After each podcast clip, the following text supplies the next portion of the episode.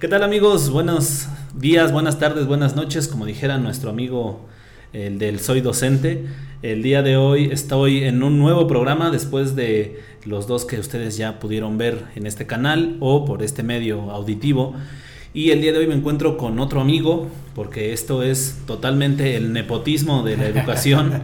y me encuentro con Gustavo Cortés, un entrañable amigo y maestro. Gustavo, ¿cómo estás? Bien, carnal, qué bueno. Este, estamos entre camaradas, ¿no? Este, claro, nunca mejor dicha y usada la palabra. Así es.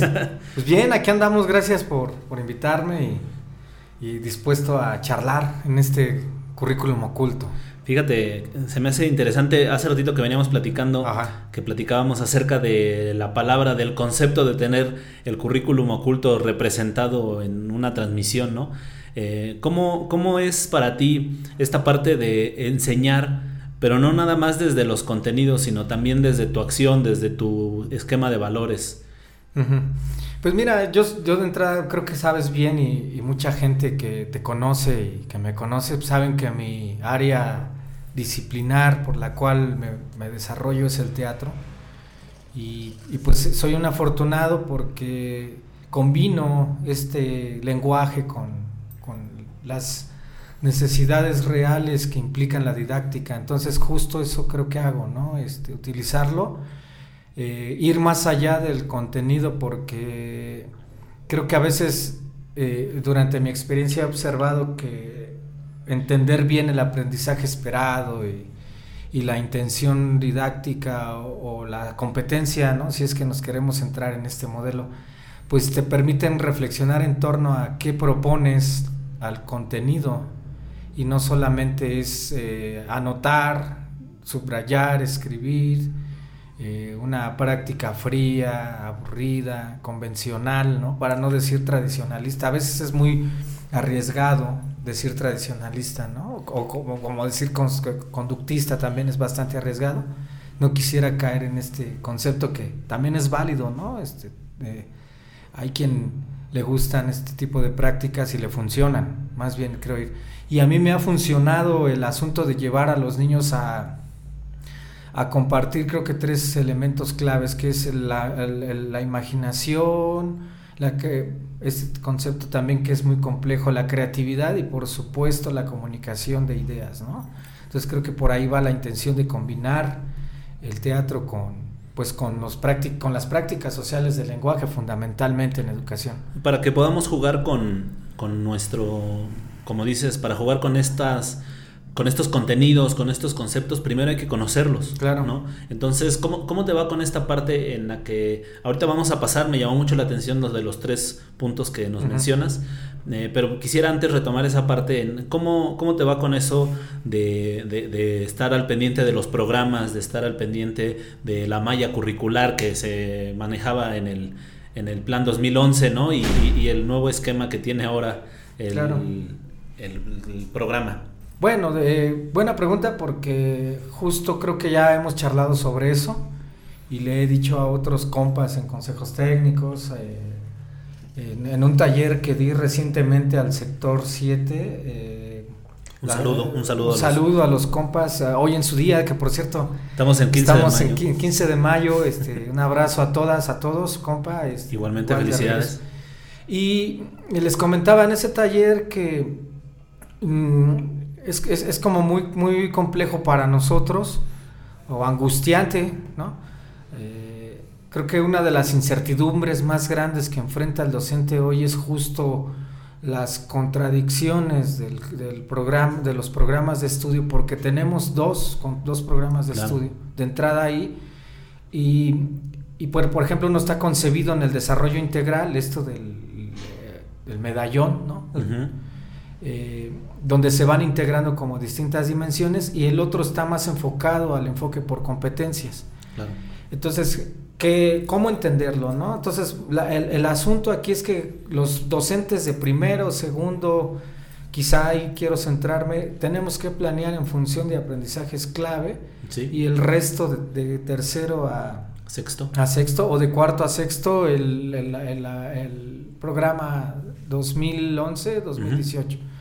Entonces tenemos como esta gran incertidumbre, como por dónde entrarle, porque hay como una gran plasta o una un gran una sopa combinada con muchos eh, ingredientes y pedazos de, comida y un, revoltijo de cosas y entonces pues nosotros nos queda como ir quitando, ¿no? Y, entonces en ese sentido ir como conociendo lo que realmente nos es útil y, hacia dónde nos va a llevar desde el punto de vista práctico y real, ¿no?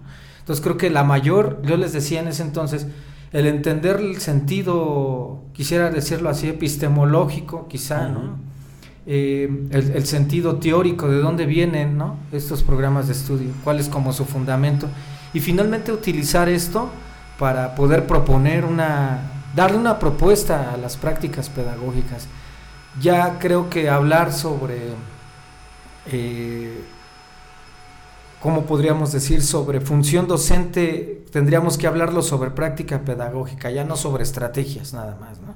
sino ya tiene que ver con una complejidad más grande. Claro, tendríamos que empezar a no, no, se trata de dejar, pero sí de empezar a contemplar otros aspectos que tienen que ver incluso con la interacción de los maestros en el aula, ¿no? Con los, con los alumnos y ya no tanto de, de qué dice un papel o qué dice el siguiente acuerdo, eh, porque de repente siento que nos quedamos eh, en, ese, en esa línea de pensamiento y no nos vamos más allá, no vemos que a final de cuentas el acuerdo podrá decir lo que sea, pero el que está en el aula, el que está eh, a, final de cuentas aplicándolo o ignorándolo, es el maestro.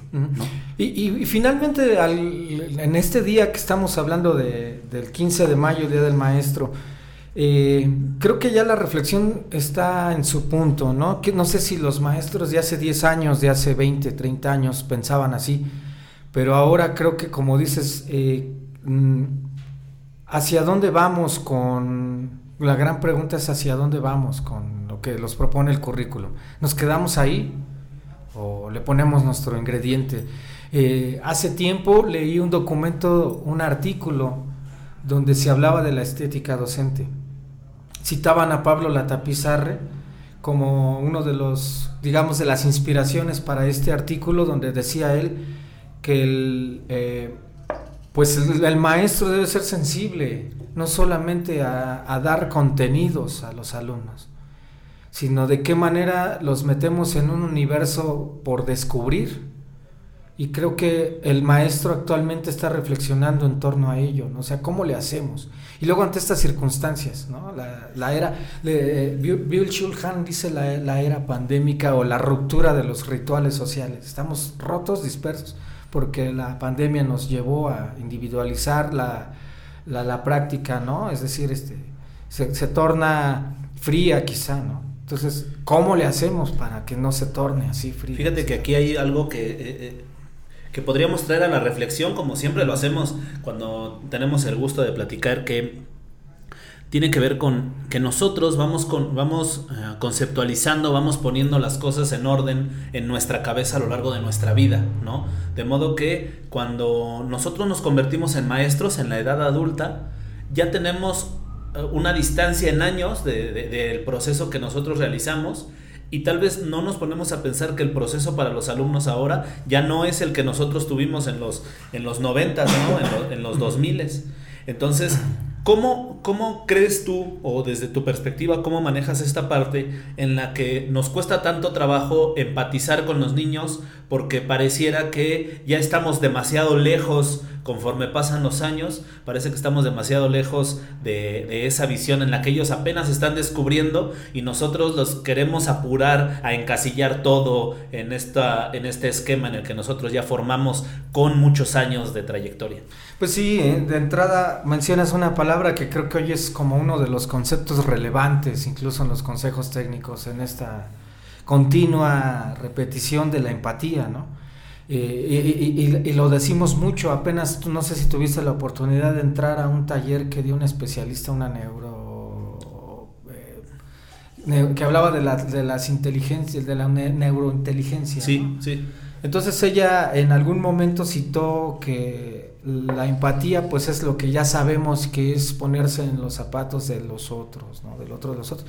En ese sentido creo que ya está como el, concepto ya como más que sabido. ¿Cuál es aquí como el gran, el gran entre al asunto? Es de qué manera, como bien dices tú, podemos ser realmente empáticos y no solamente irnos con, pues como diciendo lo mismo en cada consejo técnico, en cada, para, en cada concepto que se revise. Pues mira, me parece que para lograr eso, primero, eh, ser sensibles. Eh, abrir como esta sensibilidad de nosotros. Cuáles son realmente, no, no necesidades, sino eh, los puntos más sensibles tanto del docente como de las y los alumnos, ¿no? Eh, lograr como este eh, clic entre ellos. Como abrir, ¿Cómo, romper el hielo, ¿no? Yo soy, yo, yo soy fan de ese clic. ¿Cómo hay un área de la pedagogía, de la sociología, que yo sé que tú también eres eh, conocedor, experto en, la, en, ese, en esa área, en la historia, que haya definido esa, esa conexión? Porque yo no la he encontrado, o sea, he encontrado la, empatía, eh, yo le he dicho que a veces te puedes caer mejor con unos niños, con un grupo, con un, grupo en particular que con otro, pero no he logrado definir o no he encontrado dónde hable de, esa, de eso, que a final de cuentas creo que deberíamos ir persiguiendo casi todo el tiempo.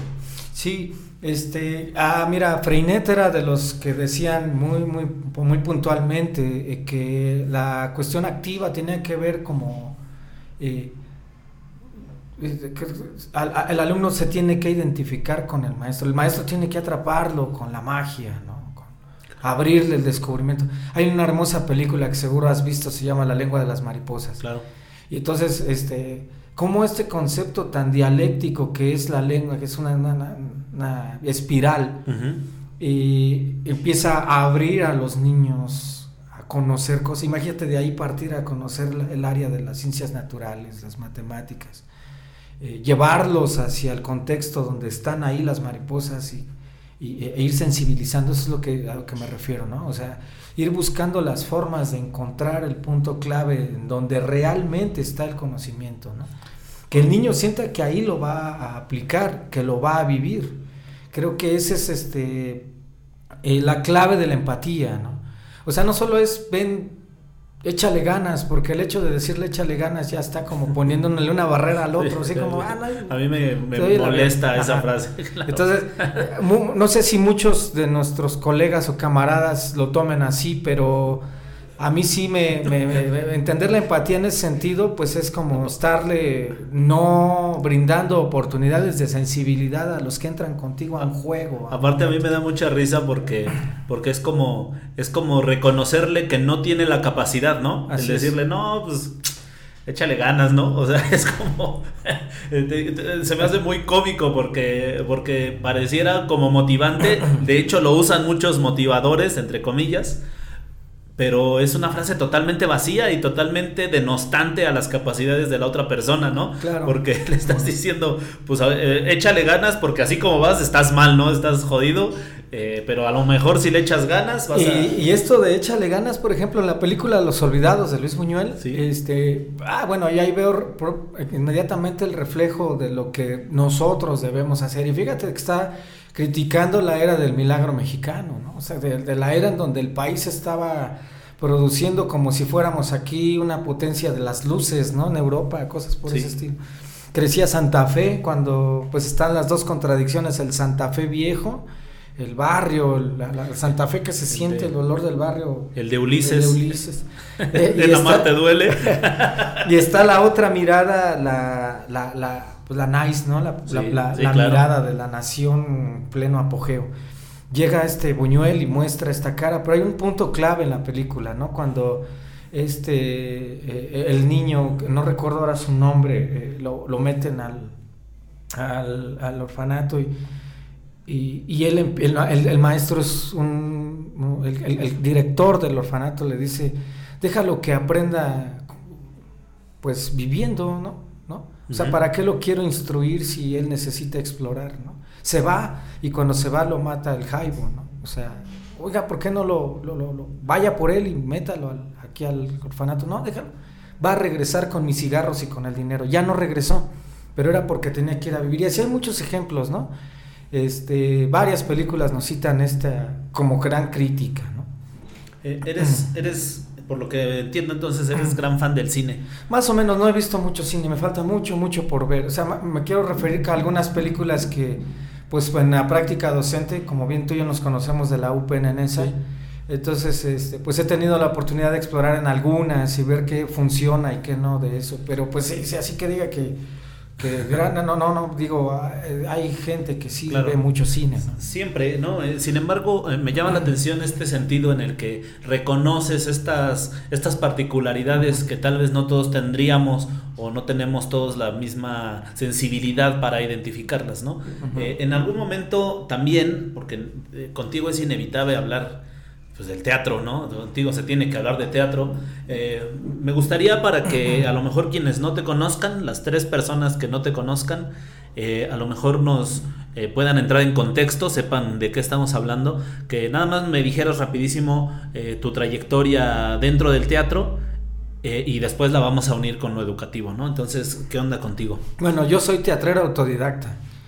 Empecé a hacer esto en el año 1998. No, no fuiste al CEA. No, no, no. Estudié, quise estudiar en el CENAR. El CEA, no. Ya después descubrí que era el CEA y dije, no, no, no estamos bien. Eh, quise entrar al CENART, pero pues tuve la mala fortuna de, de llegar a la última etapa del examen y ahí ser descartado en una entrevista, ¿no? Porque me preguntaban que por qué hacer teatro y eh, por ejemplo, me, me, me, llevaba mucho como al asunto del esquinarme y decirme es que aquí es entregar todo y, como tratar de decirme aquí se hacen las cosas bien. Entonces quizá cometí algún error ahí en la entrevista y vas para atrás. Pero pues lo, lo estudio de manera autodidacta en talleres, en el escenario, como te dije ahorita, la, aprendiendo, cayendo y, y, levantándose, ¿no? Claro. Sensibilizándome en lo que quiero decir, etcétera. Entonces empecé así en talleres.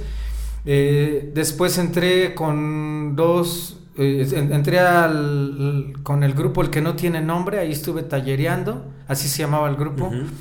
Luego ya me fui a Cascarazo, luego ya llegué a, ahí en Cascarazo nos separamos los compas que estábamos en ese proyecto y, y nos fuimos a armar un grupo que se llamaba Teca y no me gustaba el grupo, el nombre, dije, no, es que parece como anuncio de, de, algún producto.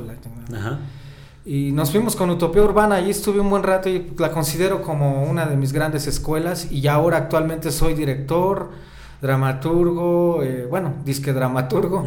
Eh, Escritor. Es, ajá, le hago algunas cosas ahí, andamos haciendo el intento y, y pues eh, hago teatro social. Eh, eso creo que hago, ¿no? Un teatro con, con contenido histórico, político, tú, y yo hablábamos un poco eso que somos entes políticos por naturaleza, el hecho de ser maestros ya nos, nos lleva a ser políticos y por supuesto si eres teatrero también, ¿no? Entonces hago teatro social con tintes políticos, no, quizá algunas veces podemos caer en el panfleto, pero pues es natural cuando haces este tipo de teatro, lo que hay que hacer más bien es mm, mirar que el panfleto sea un poco estético, ¿no? Y, y, bueno, pues creo que he escrito algunas cosas, he tenido el chance de aventarme de manera independiente con nuestro, con mi bolsillo a, escribir algunos libros y de teatro.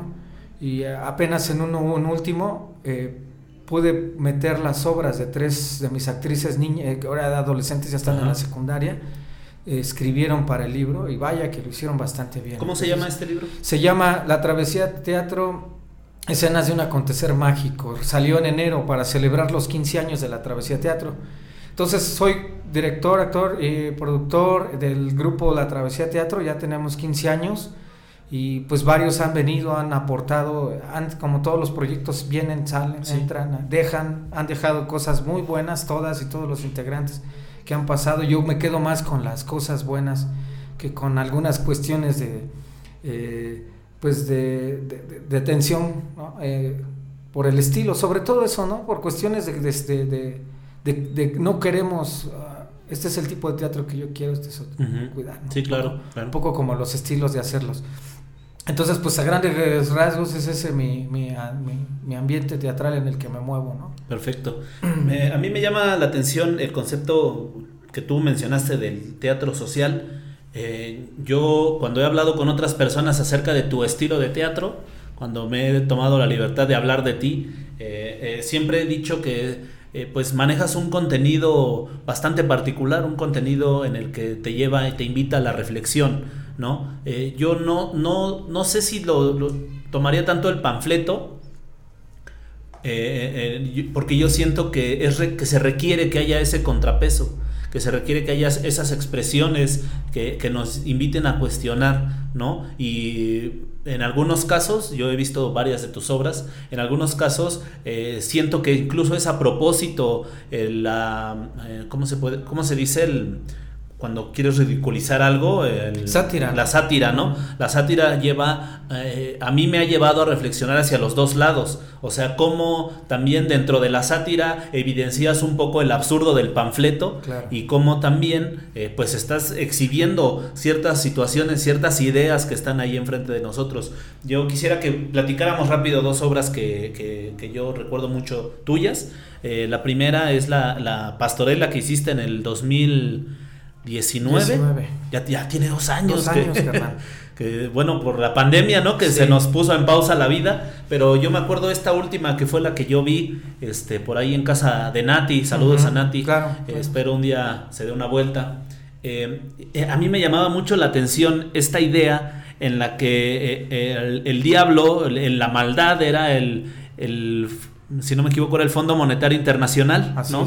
Y, y cómo en este en este performance de una de las actrices, ella, ellos jugaban con el mundo, ¿no? Casi, casi como si fuera una mesa de billar. Y entonces el mundo era una de las bolas que movía el Fondo Monetario Internacional. Y la travesía de María, este, que, tenía que eh, mm, pues pasar por penurias para poder ser atendida en un hospital de nuestra, de nuestra hermosa Ciudad de México.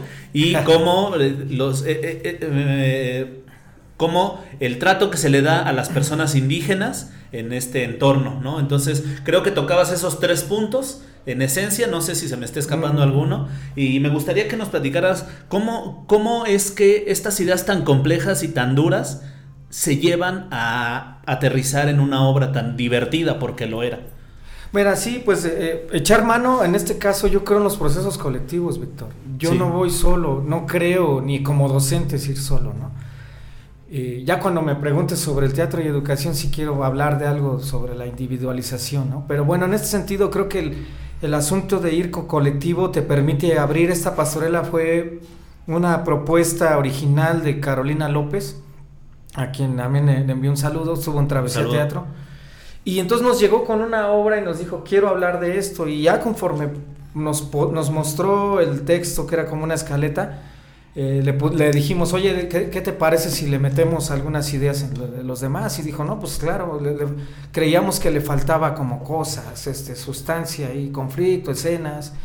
Y justo lo que dices, ahí, ahí pudimos meter la clave de cómo eh, que el público vea y se imagine o se le vaya generando significados a la, a la escena qué significa la OEA y el Fondo Monetario Internacional La OEA, cierto. La OEA y el fondo, sí, claro, la banca y la organización de Estados Americanos, juntos en una idea de que pues ellos mueven al mundo y pueden crear hasta sus propios movimientos sociales, ¿no? O sea, ellos son, o sea, tienen la mirada de decir, acá nos conviene tal cosa, ¿no? Nos conviene destapar un levantamiento porque por acá estamos haciendo privatizando o extrayendo los recursos naturales. Me llamó, mucho la atención cómo incluso los revolucionarios tenían que ver con ellos. Sí, sí, de alguna manera. Algunos, algunos, eh, tal vez hice mal en, mencionarlos todos, pero, pero sí, eh, como algunos movimientos que se pretenden sociales tienen sus raíces en estas organizaciones que controlan. Pues mira, quiero citar en la Revolución Mexicana el caso de Carranza, ¿no? Y de, eh, pues obviamente este grupo constitucionalista de la que, crearon la constitución de 1917, a ellos les convenía que hubiera un levantamiento o, una serie de movimientos alrededor de él. Pero ya cuando llega Zapata con una idea distinta de que no solamente, que, sabía que nos estaban ofreciendo a tole con el dedo los constitucionalistas y estaba, para ellos les convenía que hubieran movimientos y que entre todos nos rompamos, Zapata se dio cuenta de ello y empezó a organizar de otra manera, ya lejos de los intereses de, una política al servicio de, los ricos, ¿no? De los terratenientes en aquel entonces. Creo que aquí pasa un poco eso. Entonces en la pastorela que hicimos estos diablos haciendo esto, pero el ángel, el ángel en esa pastorela, pues obviamente eh, era el, sector conservador, ¿no? De un, grupo político que es moral, hipócrita moralmente hablando, ¿no? Que es una de las características de la derecha, el, surgimiento, el, movimiento conservador, ¿no? Y que tenía estos, estos aires egocéntricos, ¿no? Eh, incluso despectivos que a veces hay en ese sector. Claro, claro, sí. Y, muchos, eh, cuando tú te hablas de revolucionarios, quiero, quiero pensar en estos revolucionarios que defendieron eso. Como con, ese caso en, el, en, el, en la Revolución Mexicana, pues Carranza, ¿no? Como, como Miguel Hidalgo. Miguel Hidalgo, claro. Ya los buenos, yo siempre he dicho, en mi punto de vista, quienes yo considero como unos grandes sujetos de la historia, Morelos, ¿no? Claro, sí, sí, sí. Eh, yo, yo, lo he platicado bastante en el sentido de que, ah, voy a citar un podcast muy viejo de por ahí del 2005 que decía definía la guerra como un cambio en las dinámicas y en el control del poder, quién tiene el poder, ¿no? Entonces cuando un grupo se cansa de que el otro tenga el poder, inicia una guerra, pero la guerra no es no es para erradicar el poder y ser más igualitarios, sino para ahora ellos tener el poder. Pero dentro de esos grupos hay personas que realmente tienen ideas e ideales casi casi utópicos, ¿no? En el que sí, eh, por ejemplo, el caso de Morelos, pues él sí tenía ideas que venían directamente de la ilustración, ¿no? Él sí tenía, él sí hablaba de libertad. En cambio, eh, en mi opinión, para ver si no nos quieren crucificar los historiadores de la SEP, que eh, pues Hidalgo lo que buscaba era que como él era nacido aquí, él quería gobernar, no quería libertad para los demás, quería perpetuar ese sistema, pero con él en la cabeza. Pues mira, sucedía con Hidalgo lo mismo que pasaba en el sur, en Sudamérica, ¿no? Cuando Bolívar intentaba, o bueno, liberó, no intentó, liberó a, una región amplia, Colombia, Ecuador, eh, en Perú ya fue Bolivia, ¿no? El Alto Perú. Pero había líderes en el contexto de Bolívar que defendían el asunto del criollismo y no tanto la identidad de la nación que en el cual giraba eh, la reconstrucción de un nuevo país, ¿no? Y creo que los ideales de Morelos tienen que ver mucho con los ideales de Bolívar, o sea, una idea de cambio. José Martí es otro ejemplo.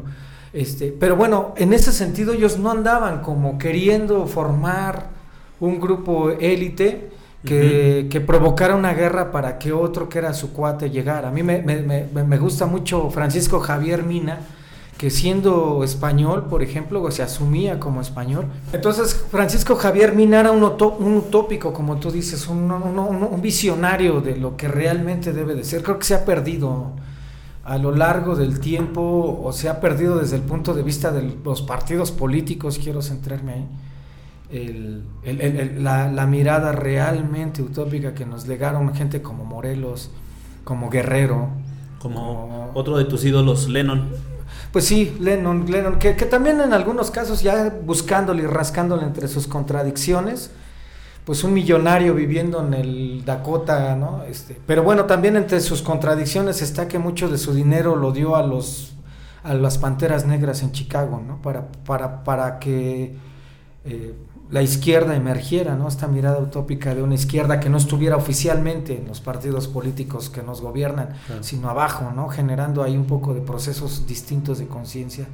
Justo pero esos parámetros. Justo ayer medio lo citábamos con, bueno, es que la gente no sabe que yo grabo, no, no se graba cada semana, ¿no? Ayer que grabé el capítulo de la semana pasada con, con Miguel, con Rojo, Miguel Ángel Rojo, este, justo traíamos a colación esta frase de podrán creer que, no que soy el único, pero hay muchos más que están soñando como yo.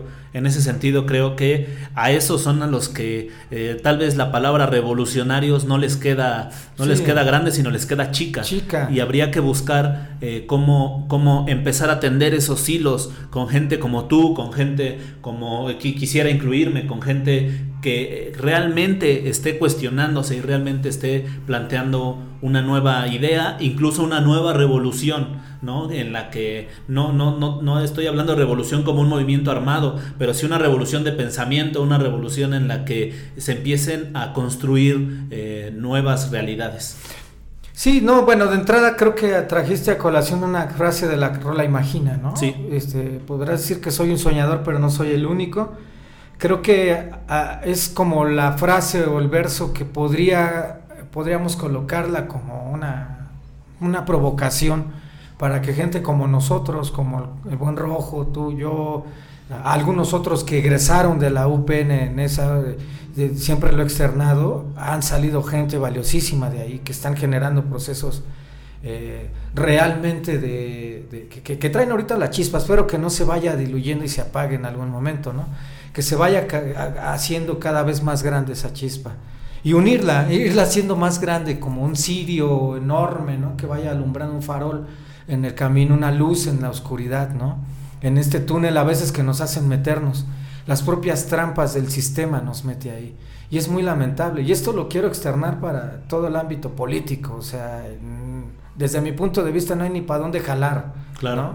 O sea, no hay ni para dónde arrinconarme. Entonces yo prefiero ir por otro lado. Prefiero hacer algo, y creo que la como dices tú, una revolución de pensamiento tiene que ver con ser sensibles, lo que mencionaba hace un rato. Hacer que estas eh, que no son entes, porque la palabra ente filosóficamente hablando, pues es como un objeto, ¿no? una cosa ahí. Una cosa ahí presente. Y creo que en nosotros tendríamos que pensar en el rescate del sujeto, es decir, me rescatan ellos a mí, que son nuestros alumnas y nuestros alumnos. Nos mueven, nos simbran. En una ocasión vi en el Facebook, cuando todavía tenía el chance de chismear, porque a veces ya ni me meto, ya nomás al directo a lo que me aparece y, a veces ni lo leo. Este, vi una, algo que me movió mucho de ti, que, creo que, que, lo sentí porque lo viví en algún momento.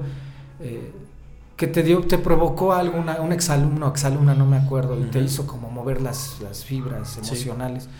Eso justo es lo que yo te decía, para empezar a, armar un movimiento que sacuda, para no decir revolución, sino un movimiento de cambio, es eso, o sea, el otro me mueve, que es, que es el sujeto, va y viene, va y viene. Yo tengo una, una situación que yo, yo me imagino que te vas a identificar, es, es como rara, a veces me da un poquito de pena, porque yo, yo, yo siento, me, voy a ver muy mal, pero siento, siento dolor cuando veo las condiciones en las que viven algunas personas. O sea, me, duele, me, el, eh, tuve, he tenido la fortuna, esa sería la palabra fortuna, la suerte de, de a lo mejor pues tener una profesión que de repente pues te permite darte ciertas libertades, te permite visitar algún lugar, etcétera, ¿no? Sin embargo, el, ir y ver ese contraste, como tú comentabas de Santa Fe, pero yo quiero mencionar el de Acapulco, entre la distancia que hay, no geográfica, la distancia eh, económica y social que hay entre la costera y dos calles más allá de la costera, eh, eso me, parte el corazón, ¿no? O sea, me, hace sentir muy mal. No, voy a ser hipócrita, no voy a decir que, después dejé el hotel y me fui a vivir, a, a rentar una casita ahí, no, la verdad no pero me, duele y me duele porque tal vez no encuentro otro método de, poder abatir esas diferencias más que en el salón, más que en el aula y, diciéndolo y, exponiéndolo, ¿no? Eh, yo creo que ninguna lucha es pequeña cuando la haces desde tu trinchera. Eh, por otro lado, para, seguir. Fíjate cómo el hablar de una obra nos llevó a tantas cosas, por eso me gustan estas pláticas. Eh, por otro lado, quiero platicar rapidísimo o no, no tanto rapidísimo, de la obra Los Supraprimates, que yo te he dicho muchas veces que es una es de las obras que más me han gustado de las que yo he visto en la vida, eh, pero tengo la particularidad, no sé si te ha pasado, que a todo el mundo que se la platico, como que no la sé contar bien, ¿no? O sea, como que no sé explicarla y la gente como que se queda así de, ¿qué onda, no? Entonces, eh, pues qué mejor que estés tú aquí para a lo mejor platicarme bien de qué se trata. Este, y eh, pues a lo mejor de ese modo la gente que nos escuche, pues también se puede empapar un poco de ella. De entrada tiene tiempo que no la representas. Ah, sí, como unos 5 o 6 años. Es una obra más o menos viejita. Sí. Eh, en, esa obra yo me acuerdo que pues se hacía un recorrido histórico a través de dos personajes que estaban en el apocalipsis, bueno, en el, en el, en el Armageddon, no sé cómo, mm. cómo se puede, están ahí ya en, el fin del mundo y empiezan a rastrear en qué momento se perdió la humanidad, eh, la humanidad en este sentido de cooperación, de, de, de ser grupo, de ser sociedad, ¿no?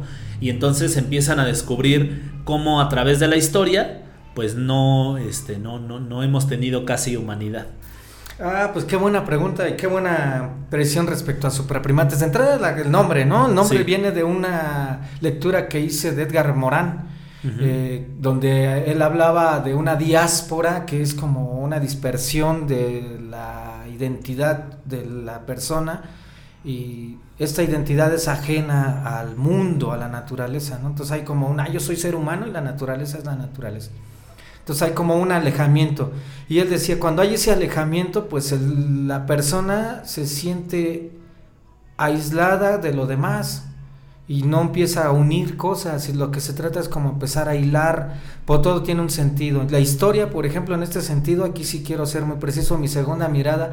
Entonces, para él, supraprimate es el hombre que está por encima del propio hombre, que ya no es hombre, que ya no es conciencia, que ya no sabe qué onda con él. ¿No? ¿Por qué estamos en esta tierra, ¿no? Podríamos decir que el adulto, bueno, el, hombre moderno es... Es un supraprimate, claro. Desde el concepto de Morán, sí. Y yo me atreví como a armar mi propia eh, propuesta respecto a supraprimates. Y la segunda mirada es la crítica a la historia, ¿no? ¿Por qué? Porque todo pensamiento político nos ha ofrecido una versión de la historia. ¿No? Al menos en México. Quiero eh, hablar así. Es, irónico cómo eh, todos sabemos esta frase trillada de que la historia la escribe el vencedor, pero a la hora de que hablamos de la historia, de todos modos, la vemos desde el punto de vista de quien nos la expone. expone. Sí, claro, desde los Enrique Krause, por ejemplo, te maniquea la historia y pone lo que le conviene, ¿no? Cuando hay otros historiadores que realmente vale mucho la pena acercarnos a su mirada interpretativa del pasado, ¿no? Entonces me quise centrar ahí en, descubrir cómo una cuestión como equivocarte en, una fórmula matemática te lleva a irte, en lugar de buscar al superhombre, que es la tercera idea, la, idea nietzscheana, el superhombre creo que es la influencia número tres de esta obra, este, estos dos científicos están justo en lo que en la palabra que nunca había pensado, lo que dijiste ahorita, el Armagedón, eh, eh, inicia con una bomba, ¿no? están haciendo un armatoste en pleno en plena invasión, si quieres decirlo así, o algo está sucediendo afuera del laboratorio, ¿no? Y hay una angustia. Entonces uno de los científicos se equivoca en la fórmula y se van a las eras en donde el superhombre pues es ajeno a todo lo demás, ¿no? Entonces están reflexionando en dónde buscamos realmente al, a ese superhombre.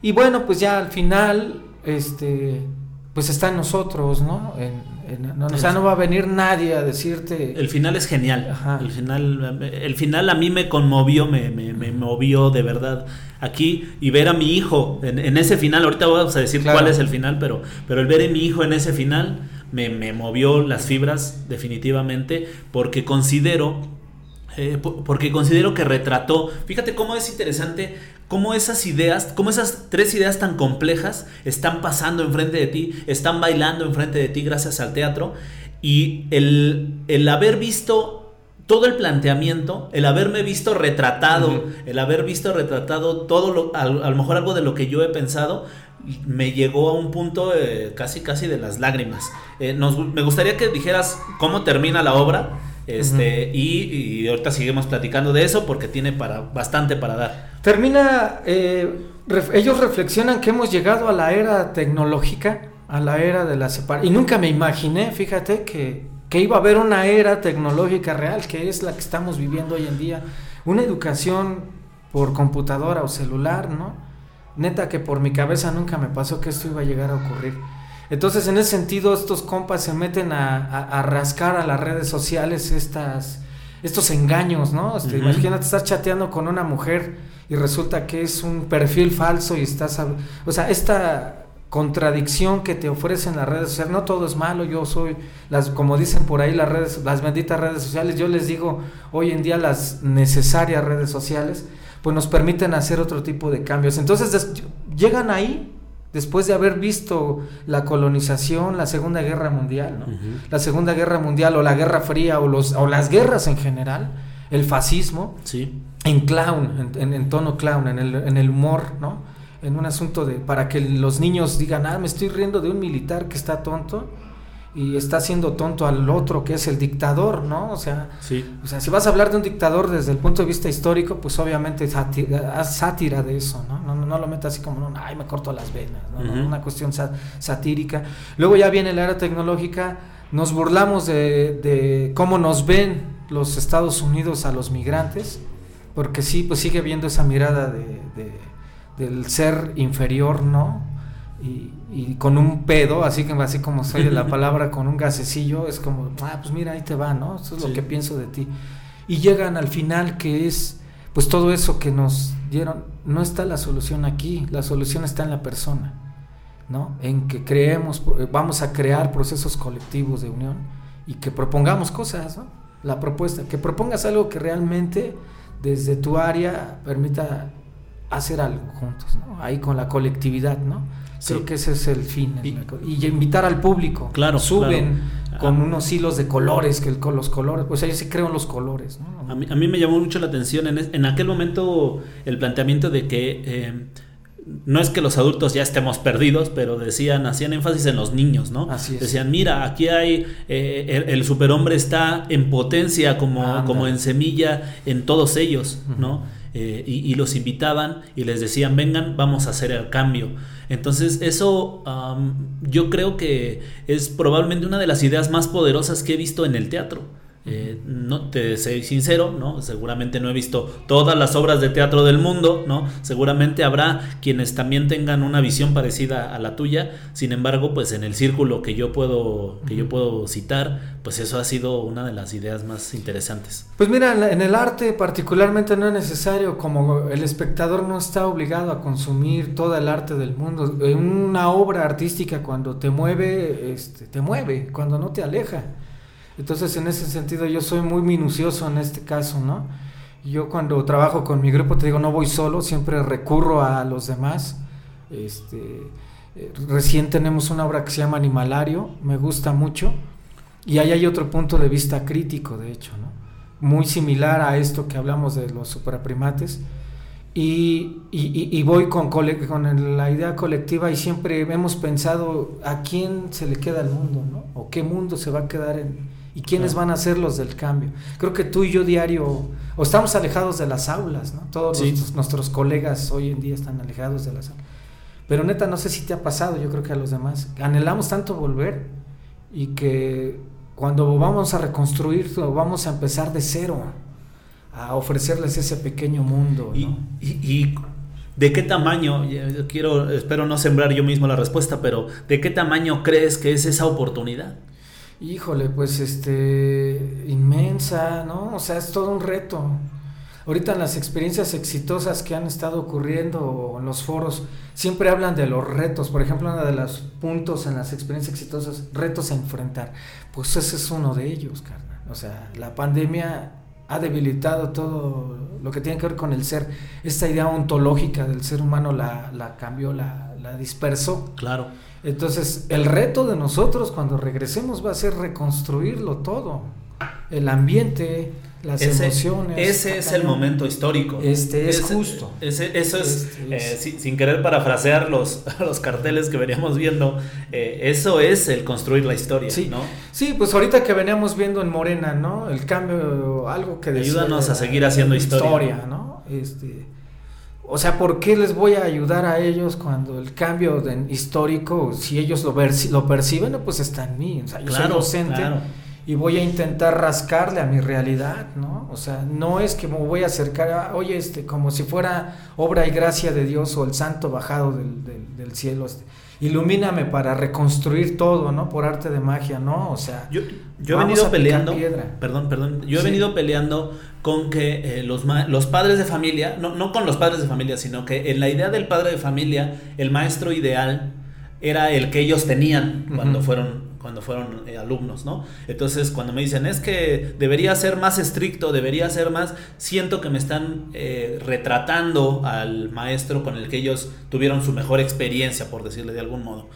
Sin embargo, esta situación, como tú lo comentas, vino incluso ahora sí ya rompió totalmente, desasoció toda esa situación, porque ahora el padre de familia ya estuvo con el niño, así como tú y yo, sentado y repasándole a las multiplicaciones o, dándole a, español, ¿no? Y entonces yo creo que ahora sí les es posible empatizar y yo también eh, eh, eh, para nada me, gusta esta situación del mundo en este momento, pero sí creo que ahí viene una oportunidad enorme, una oportunidad en la que vamos a poder reconstruir y, por qué no, este es el momento de que las personas, no, no las instituciones en el, sentido de la autoridad, pero sí las instituciones morales, no sé si esa sea la palabra, pero en las que estemos juntos por convicciones, van a poder brillar y van a poder hacer la diferencia.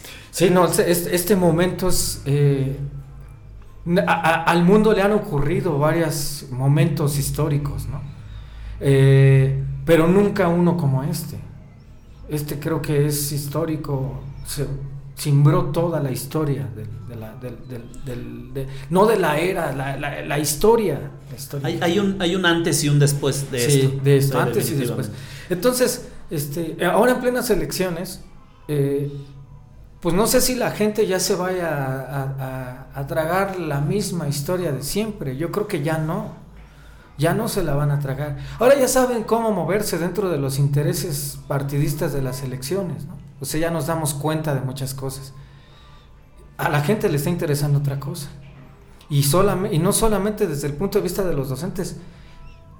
Por ejemplo, escuchaba que eh, muchas de las áreas donde se trabajan en oficinas van a empezar a cambiar y en muchos lugares ya van a trabajar desde casa, ¿no? Van a ser como una hibridez también. O sea, va a haber días en que vienes a la oficina y otros días en tu casa, ¿no? Entonces, imagínate todo lo que sacudió.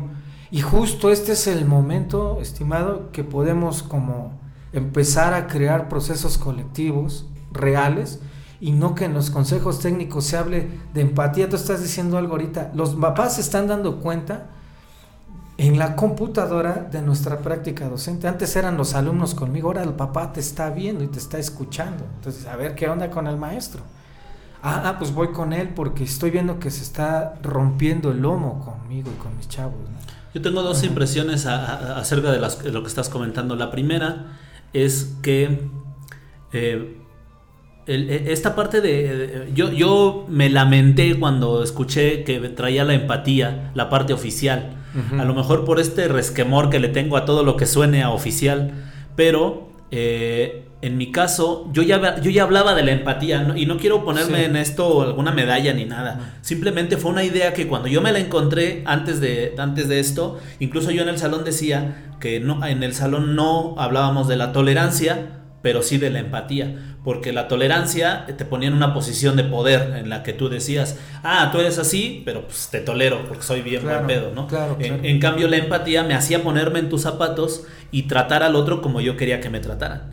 Entonces, de ese modo, yo, yo, yo ya traía la empatía eh, desde antes. Cuando la toman, y esa es la segunda parte, cuando la toman, entonces pareciera que el mismo concepto se banaliza y se repite y se repite y se repite como, como, como periquitos a veces, ¿no? Y, se pierde un poquito este sentido social que tenía, este sentido en el que, en el que me duele que mi hermano esté teniendo, tenga una mala vida, en el que me duele, en el que no soy empático con mi vecino porque este a lo mejor sacó un puesto de hamburguesas y yo lo veo que no vende todo el día ¿no? Y, no le compro, ¿no? Entonces, eso es lo que, lo que yo siento que nos hace falta eh, retomar en las aulas, no, no el sentido de la empatía que se parece a la tolerancia, sino, eh, sino el sentido en el que pues tú también te hagas parte. Había una, una frase Ahorita me llegó la idea, pero no me acuerdo bien cómo iba,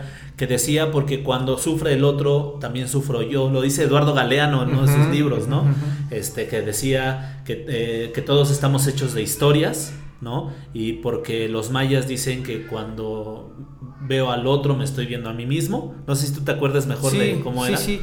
Sí, estoy tratando como de, como de pensar, o sea, entiendo que sí es así el asunto de la visión de Galeano, lo que también me cuesta ahorita trabajo, ya me fallan las pinches neuronas, es este, como Como concretamente que sí, cómo sí, va, sí, ¿no? cómo pero, va la pero, palabra sí, por sí, palabra. entiendo que sí tiene que ver con la idea de, de América Latina y con Galeano, ¿no? Con la identidad, ¿no? Sí, sí, sí, completamente. Eh, ¿Cómo? Yo creo que para este nuevo reto vamos a necesitar muchas herramientas. Vamos a necesitar echar mano, no, no nada más de lo escolar, no nada más de lo pedagógico y no nada más de lo académico para reconstruir estas relaciones. Eh, entre esos recursos, tú tienes el teatro, vamos a tomarlo ahora ya desde el punto de vista educativo, ¿no?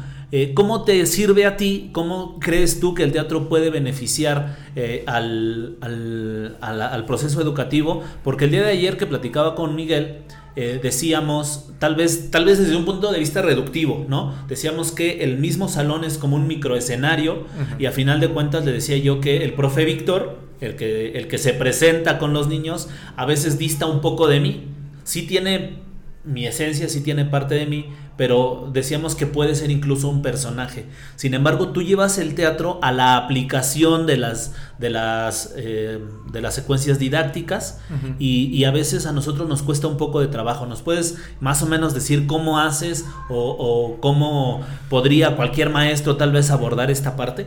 Sí, pues primeramente entender que el teatro no solamente es el escenario, las tablas, el, el eh, el templete, el, el, edificio, el lugar. El edificio, el lugar.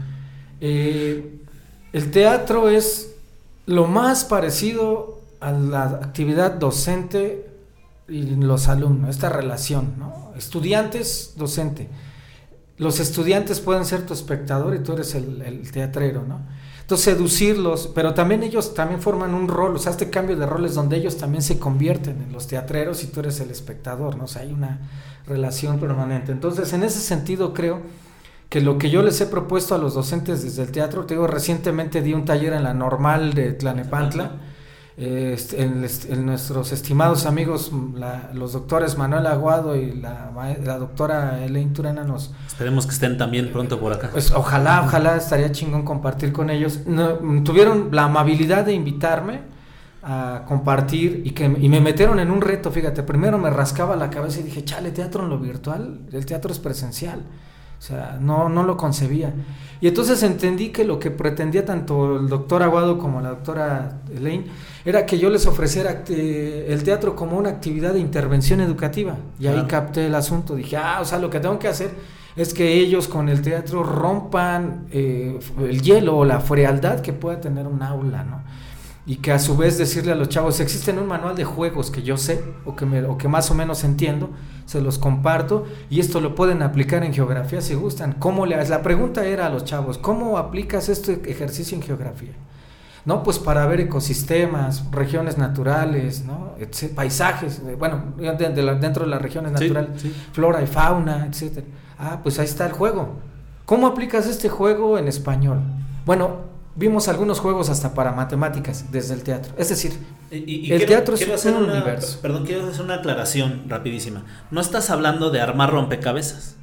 No, no, no estás hablando de hacer un, un, este, un dominó donde venga el, el, el, porque, porque pareciera a veces se toma como que lo lúdico es eso. Ajá. ¿No? Eh, yo, yo quiero pensar que este tipo de juegos conllevan la construcción del conocimiento por parte del niño. Por parte del no, niño. No nada más la identificación de una cosa con la otra. Claro, no, y, de, y, del niño, pero además cuando hablaba de empatía hace un momento, mucho antes de que lo enfocaras desde el error, más bien aquí está bueno lo que dijiste, porque estamos como entrándole al, al error de la empatía o al error del concepto empático. Sí. De ser empático, de la empatía, porque también tenemos como interpretaciones malas de, las, de los conceptos en sí mismos. Entonces, aquí lo que quiero externar es que el teatro como tal es un acto interpretativo. Entonces, el docente o la docente tienen la oportunidad de que ese juego le sirva o no le sirva. O si le sirve poderlo aplicar a su propia sensibilidad. Y la empatía es sensibilidad. Es como uno de los primeros, desde mi punto de vista, eh, elementos que no responden como al concepto oficial, lo que tú dices, lo que no uh -huh. aparece en los manuales de los consejos técnicos escolares. ¿no? Claro. O sea, siempre parten de que entiendas su realidad y sientas con ellos. Incluso yo soy muy analítico y, y, y, y no choco con las miradas de los psico... ¿Cómo le llaman? Como la compañera que no tuvo la oportunidad de dar el, curso, la conferencia magistral. Sí, los psicodidactas. Ajá, ah, me, me, no, no, no, realmente no, este... ¿Por qué? Porque lo siento como desarticulado, como que hay varios cerebros y que muévete por ahí, que, y que para ser empático entiende también que tenemos una parte reptiliana. No, no, no, no, o sea, si yo me pongo a ver en eso, entonces ya se me va el tiempo, ¿no? No, hay que activar todo, o sea, hay que como que moverlo todo. O sea, somos una entidad, entonces hay que movernos, somos una totalidad. Y en ese sentido creo que no es un rompecabezas, no es un juego de dominó, no es un juego de lotería, sino es la, la, la propuesta para que ahora con que regresemos, decirles, antes de entrar al conocimiento quiero ofrecerte un juego o un conjunto de juegos que permitan decir a cómo te sentiste primeramente y segundo qué aprendiste y cómo lo aplicas. Ahí está la clave. Entonces hay un juego en el teatro donde puedes ver las matemáticas, las series, por ejemplo, las tablas, etcétera. Este, también te digo lo que me pidieron ellos es aplicar la intervención. Entonces, ¿qué con la pregunta se respondería? Pues proponiendo un conjunto de juegos teatrales para trabajarlos desde la intervención y que a nuestros colegas, incluso a nosotros mismos, nos quede claro qué es eso de la intervención.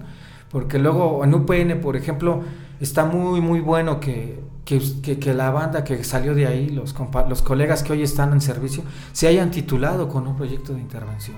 Realmente eso es uno de los aciertos que yo sigo adorando de la UPN en esa, ¿no? Yo agradezco haber llegado ahí, no sabes, es uno de los momentos más mágicos de mi vida, ¿no? Porque bueno, ahí tú nos conocimos, tú y yo conocimos al Rojo, este, al Faraday, este, Steffi, etcétera, tanta gente que, que, ha tenido la oportunidad como de compartir, ¿no? O de, de, abrirnos, ¿no? Ahí puedo dar un ejemplo de empatía, cuando nos conocimos nosotros, ¿no?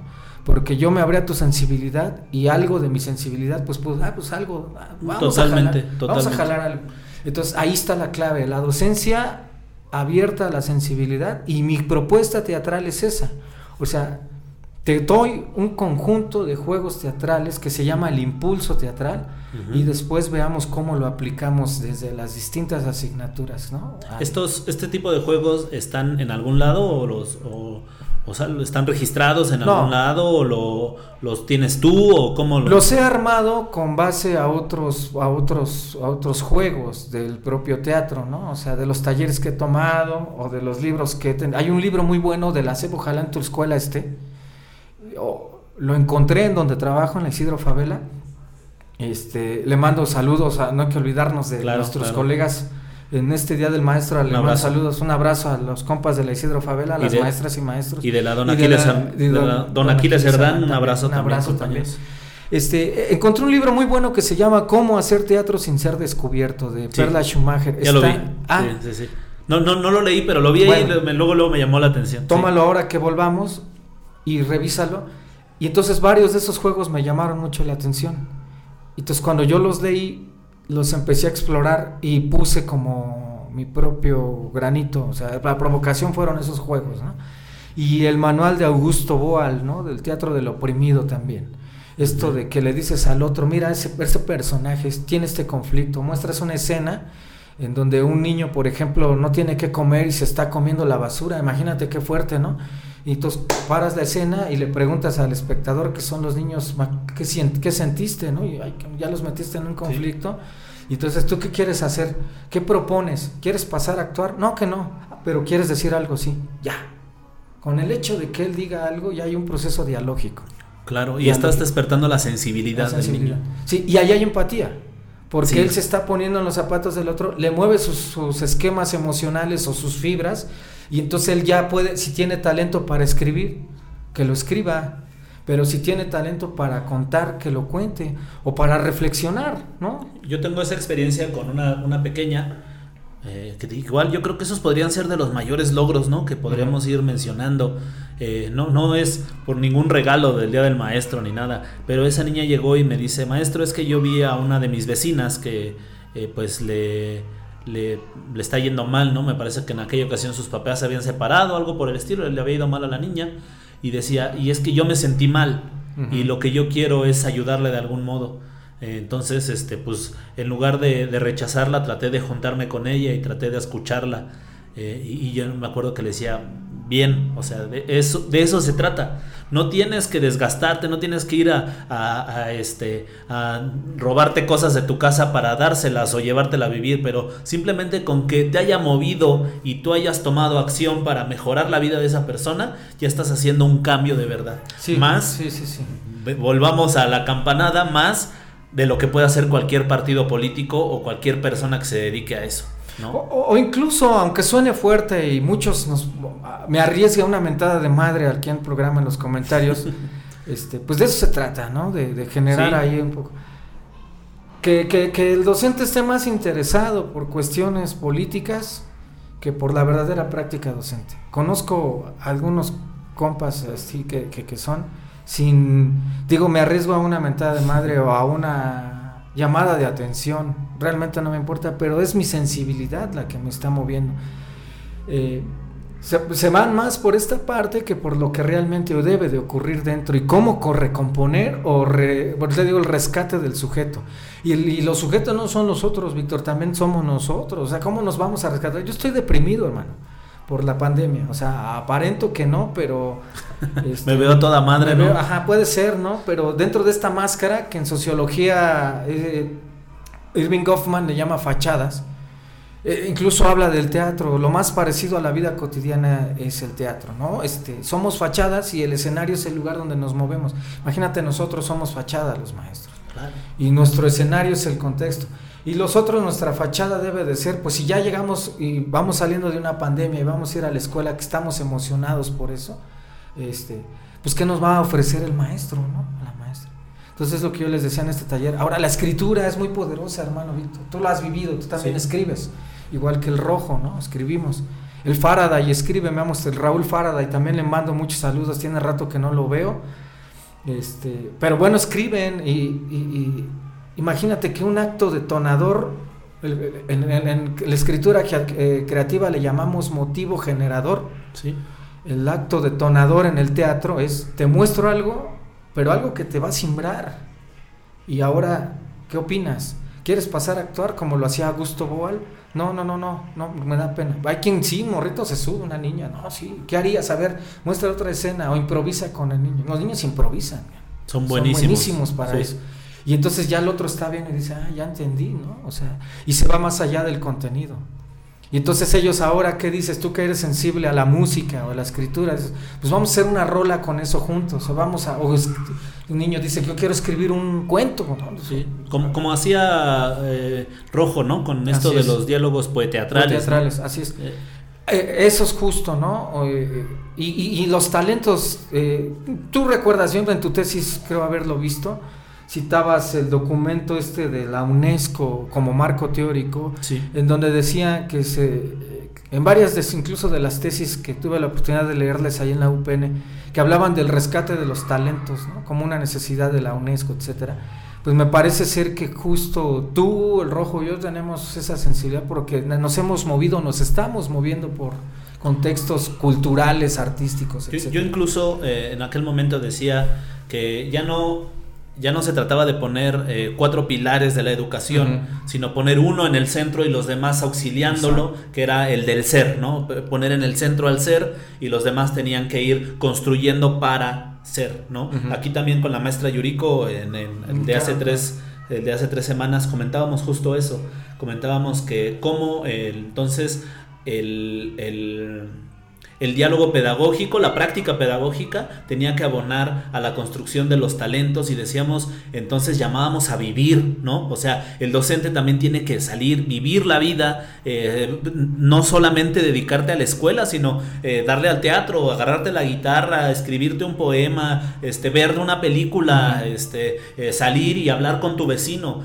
nosotros en el salón tenemos un, un diálogo interesante Ahorita me, llamó mucho la atención porque se trata de despertar la sensibilidad con los niños. Te debo ser sincero, ahora con la pandemia no me ha funcionado tanto, pero en el salón era muy interesante porque este, contábamos nuestro fin de semana, pero no se trataba de, lo anecdótico, de decir, ah, fui con mi abuelita y eso, sino eh, de, de traer algo de buscar ese, ese clic, ese momento de chispa que te hace reflexionar, que te despierta algo, ¿no? Entonces podía ser lo que fuera. Había niños que decían, no, pues yo iba caminando por la calle y de repente vi un señor que iba caminando y se cayó y no se podía levantar y nadie le ayudaba. Y entonces le hizo pensar por qué no somos solidarios, ahora podemos ir empáticos con las personas, con los adultos mayores. Y eso nos traía, de ahí agarrábamos el hilito y deshebrábamos toda una conversación que a lo mejor para ojos del padre de familia, para ojos de la autoridad educativa, era una hora perdida, pero era una hora en la que construíamos alrededor de la empatía, en la que construíamos alrededor de la solidaridad y en el que los alumnos, pienso yo, se iban más enriquecidos, ¿no? Es que justo actos detonadores, estimado, creo que ese es el reto y va a ser permanente, debe de ser de aquí para el real, o sea, claro. Esta pandemia nos trajo, nos sacudió, pero incluso si tú, tú, no sé si me atrevo a decir que lo has pensado así, yo sí, sacar lo positivo de esto, pues sí, es un, creo que es el reto, ¿no? digo, en las experiencias exitosas a mí me toca el día lunes participar con los compas del sector y me gustaría como ver quién detecta entre los retos que no hablen del programa de estudios, ¿me entiendes? Creo que ya ese chicle está muy pasado y masticado. O sea, ¿cuáles son desde la mirada docente y de la realidad concreta? Esto que eh, la escuela de Frankfurt decía, no, eh, no debemos de cerrar los ojos a la realidad concreta. O sea, la realidad construcción social o que la que nos están construyendo los medios masivos de comunicación y las trampas del sistema, nos están construyendo una realidad que la creemos propia, incluso nuestra propia verdad, no es nuestra verdad, nos las, nos las están dando otros, ¿no? dogmatizan eh, a la persona. Hay quien va, perdón por la expresión, pero hay quien va a defender banderas que no conoce, o banderas que no son suyas, que no por convicción van sino porque quieren probar a ver de qué se trata el asunto. Entonces, a, ese tipo de verdades no nos están sirviendo. ¿no? Yo estuve ya participando, he participado varias veces. Eh, eh, llegué a la etapa estatal en la, cuando se acabó el mundo en la pandemia del año pasado. Yo llegué a la etapa estatal. Eh, se me hace muy interesante. Y, sabes que a mí qué, me, qué es lo que más me ha movido, que habemos pocos maestros me quiero incluir porque esta es mi anécdota, que tenemos realmente un discurso disruptivo. De ahí en fuera los demás están como más homogéneos, ¿no? Eh, cuando me tocó participar eh, en uno que se trataba de de inclusión, antes de que se pusiera de moda la palabra ah, también. Otra cosa, sí, también. Eh, cuando hablamos de inclusión, había una maestra que decía, es que yo me dedico a estos niños que tienen dificultades. Y entonces le, preguntaba yo al maestro que estaba al lado mío, oye, ¿y los otros? Exacto. O sea, eso no es incluirlos, eso es o darles el privilegio a ellos y excluir a los demás. Y en mi plática, yo no tenía un caso así eh, eh, como el de ella, que le podríamos decir extremo, pero yo tenía el, caso de una pequeña Mitzi que eh, escribía con sus pies porque sus brazos no le eran funcionales. Y la, anécdota partía, mi plática partía de una anécdota en la que estábamos en educación física, no había maestro de educación física, salía yo con ellos y tenía yo una dinámica en la que les decía, tírense al piso y levántense cuando escuchen el silbatas. Entonces, eh, en mi tontería, en mi, en mi abstracción, empecé, pité, se tiraron y justo cuando voy a pitar para que se levanten me acuerdo de ella, ¿no? Entonces con la sorpresa de que cuando pito, la primera que estaba de pie era ella. Y en ese momento, y con lo que termina mi, plática en aquella ocasión, era que la discapacidad no estaba en Mitzi, estaba en mí, ¿no? Y entonces mi experiencia exitosa no era el haberle cambiado la vida a Mitzi, sino haber reflexionado sobre mí y haber sido mejor persona y por ende mejor maestro. Y haz de cuenta que a partir de ese discurso se rompieron todos los de adelante. Todos los demás me llamaba la atención porque todos los demás me citaban. ¿No? Ah, como decía el maestro, como decía el maestro, no gané, eso es lo, chistoso. Pero está chingón no ganar. Sí, sí, sí, o sea. Igual me pasó, está chingón no ganar. Está, estaba chido porque todo el mundo venía, oiga, profe, qué buena, ¿no? Qué buena experiencia, qué buena plática, felicidades. Las autoridades se acercaban y felicidades. Eh, no así los jueces, tampoco importa, no, no, no, no ganaba nada y la maestra que lo hizo lo hizo bastante bien también, porque llevaba como chingo de material didáctico y cosas así, ¿no? Entonces, eh, eh, pero se me hizo interesante cómo no, no, e, e, el, hecho de, ser la piedrita que parte el río, también te da esta, no estatus, pero pero sí esta motivación, ¿no? Para seguir cuestionándote y para seguir viendo si realmente vamos para el lado correcto. Claro, mira, esto que dices, la inclusión es otra concepción o concepto que trae a colación la escuela nueva mexicana, ¿no? O la nueva escuela mexicana. la preocupación de que ahora la inclusión. Pero está interesante lo que comentas, o sea, cómo entender la inclusión. Porque es como cuando hablamos de igualdad, ¿no? Sí naturalmente hablando no somos iguales, o sea, no. Pero le, ante la ley sí hay, ahorita hay un curso que tenemos que hacer para julio. Sí, sí, sí. Apenas lo rasqué y vi que el concepto, y te viene en un caso donde la igualdad, ¿no?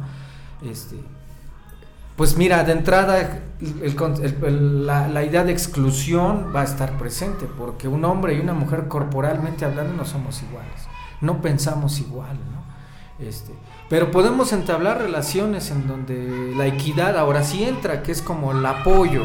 Y en términos de eh, inclusión, yo les dije un día a los compas en un consejo técnico, es que no hay que entender la inclusión solo por las personas como mi hija, ¿no? Sí. O como los niños con autismo. No, o sea, ellos, no, porque entonces de lo contrario estamos como como que pobrecitos, como que son claro, como, que, como que son sujetos de lástima. De lástima, no, no, no son así. Este, ellos merecen estar compartiendo su propia visión del mundo, ¿no? Este, y, y entonces no estamos entendiendo mal el concepto de inclusión.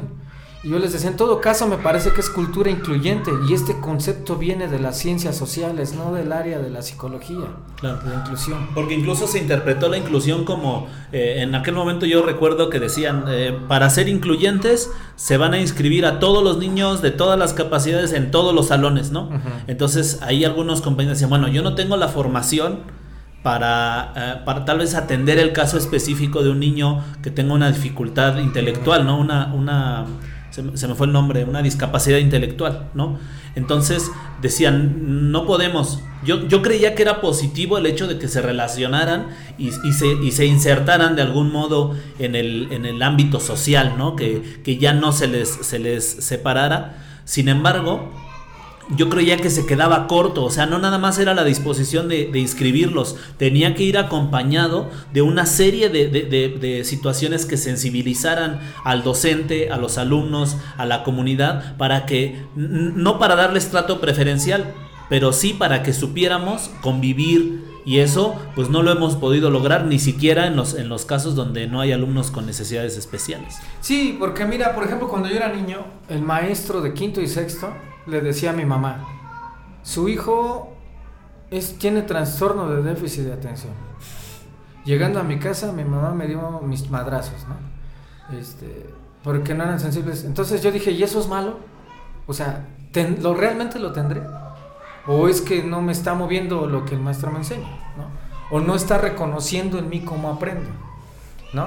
Entonces, ¿qué pasa cuando descuidamos la forma de, de aprender o de ver el mundo y, entonces la cultura o el concepto de inclusión solamente se va con la atención con niños con necesidades educativas especiales. Claro. Este, hay que tener mucho cuidado con eso, como, como colegas y compas de las escuelas, los directivos y los supervisores tienen que tener mucha sensibilidad en ese sentido. O sea, no solo son las personas con necesidades educativas especiales. Gustavo, cuando iba a la primaria, estaba considerado como un caso de eso. Si, eh, si yo estudiara en esta era, fuera un niño de quinto y sexto con esas características, me catalogarían como un niño con necesidades educativas especiales, porque era muy, eh, eh, me, iba me, muy distraído, este, no me entraban los, conocimientos. ¿Y en qué momento cambió? Eh, yo creo que fue con el teatro, hermano, con el teatro. Cuando canalizaste esa todo esto. Porque me gustaba ya leer, ¿no? O sea, que de niño no fui lector porque mi papá y mi mamá pues no me acercaron a los libros, ni en la... Yo sí puedo decirlo abiertamente y otra mentada de madre estaría bueno llevármela o una llamada de atención. O un está güey el que está hablando, ¿no? Este, el peor momento de mi vida como estudiante fue la primaria. La verdad, de primero a sexto. Sí. Me pesaba ir a la escuela. Prefería echar desmadre que realmente estar atendiendo. Me llamaba más la atención Bueno, aprendí de mis cuates. Tenía un amigo que yo me acercaba y le digo, enséñame las fracciones porque nada más no doy una, ¿no? O, o hazme la tarea y te invito a un chesco. Yo jugaba fútbol en ese entonces, pues creo que lo hacía bien. Y pues me decían, va, pero juega en, la en el recreo de mi equipo y te ayudo. O sea, ¿ves? ¿Me entiendes? Sí, sí. Y nunca el maestro se, se- se fijaba en eso. ¿Qué hubiera pasado si él hubiera tenido esa sensibilidad? Pues que ahí entonces estoy entrando dentro de la perspectiva de la cultura incluyente. Ojo, cultura incluyente, ¿no? Vamos a ver cómo aprenden los chavos. O sea, los diagnósticos son importantes, pero no nomás para hacer un registro. No nada más para entregarlo. Para entregarlo, sino realmente para decir, bueno, si tengo un niño, yo, yo he tenido algunos niños con necesidades educativas especiales y, y una vez una amiga me dijo, se llama discapacidad, realmente se llama así, yo soy estudió en la, en la normal de Polanco, allá de especialidad, me dijo, no, sí, el concepto de discapacidad, sí. Pero también tú, que tienes dos manos, dos pies, lenguaje y todo, también tienes una cierta discapacidad. Todos Sí, tenemos sí, si discapacidad. me dicen, a ver, eh, tienes la disca- yo tengo la discapacidad de correr 100 metros en 10 segundos, ¿no?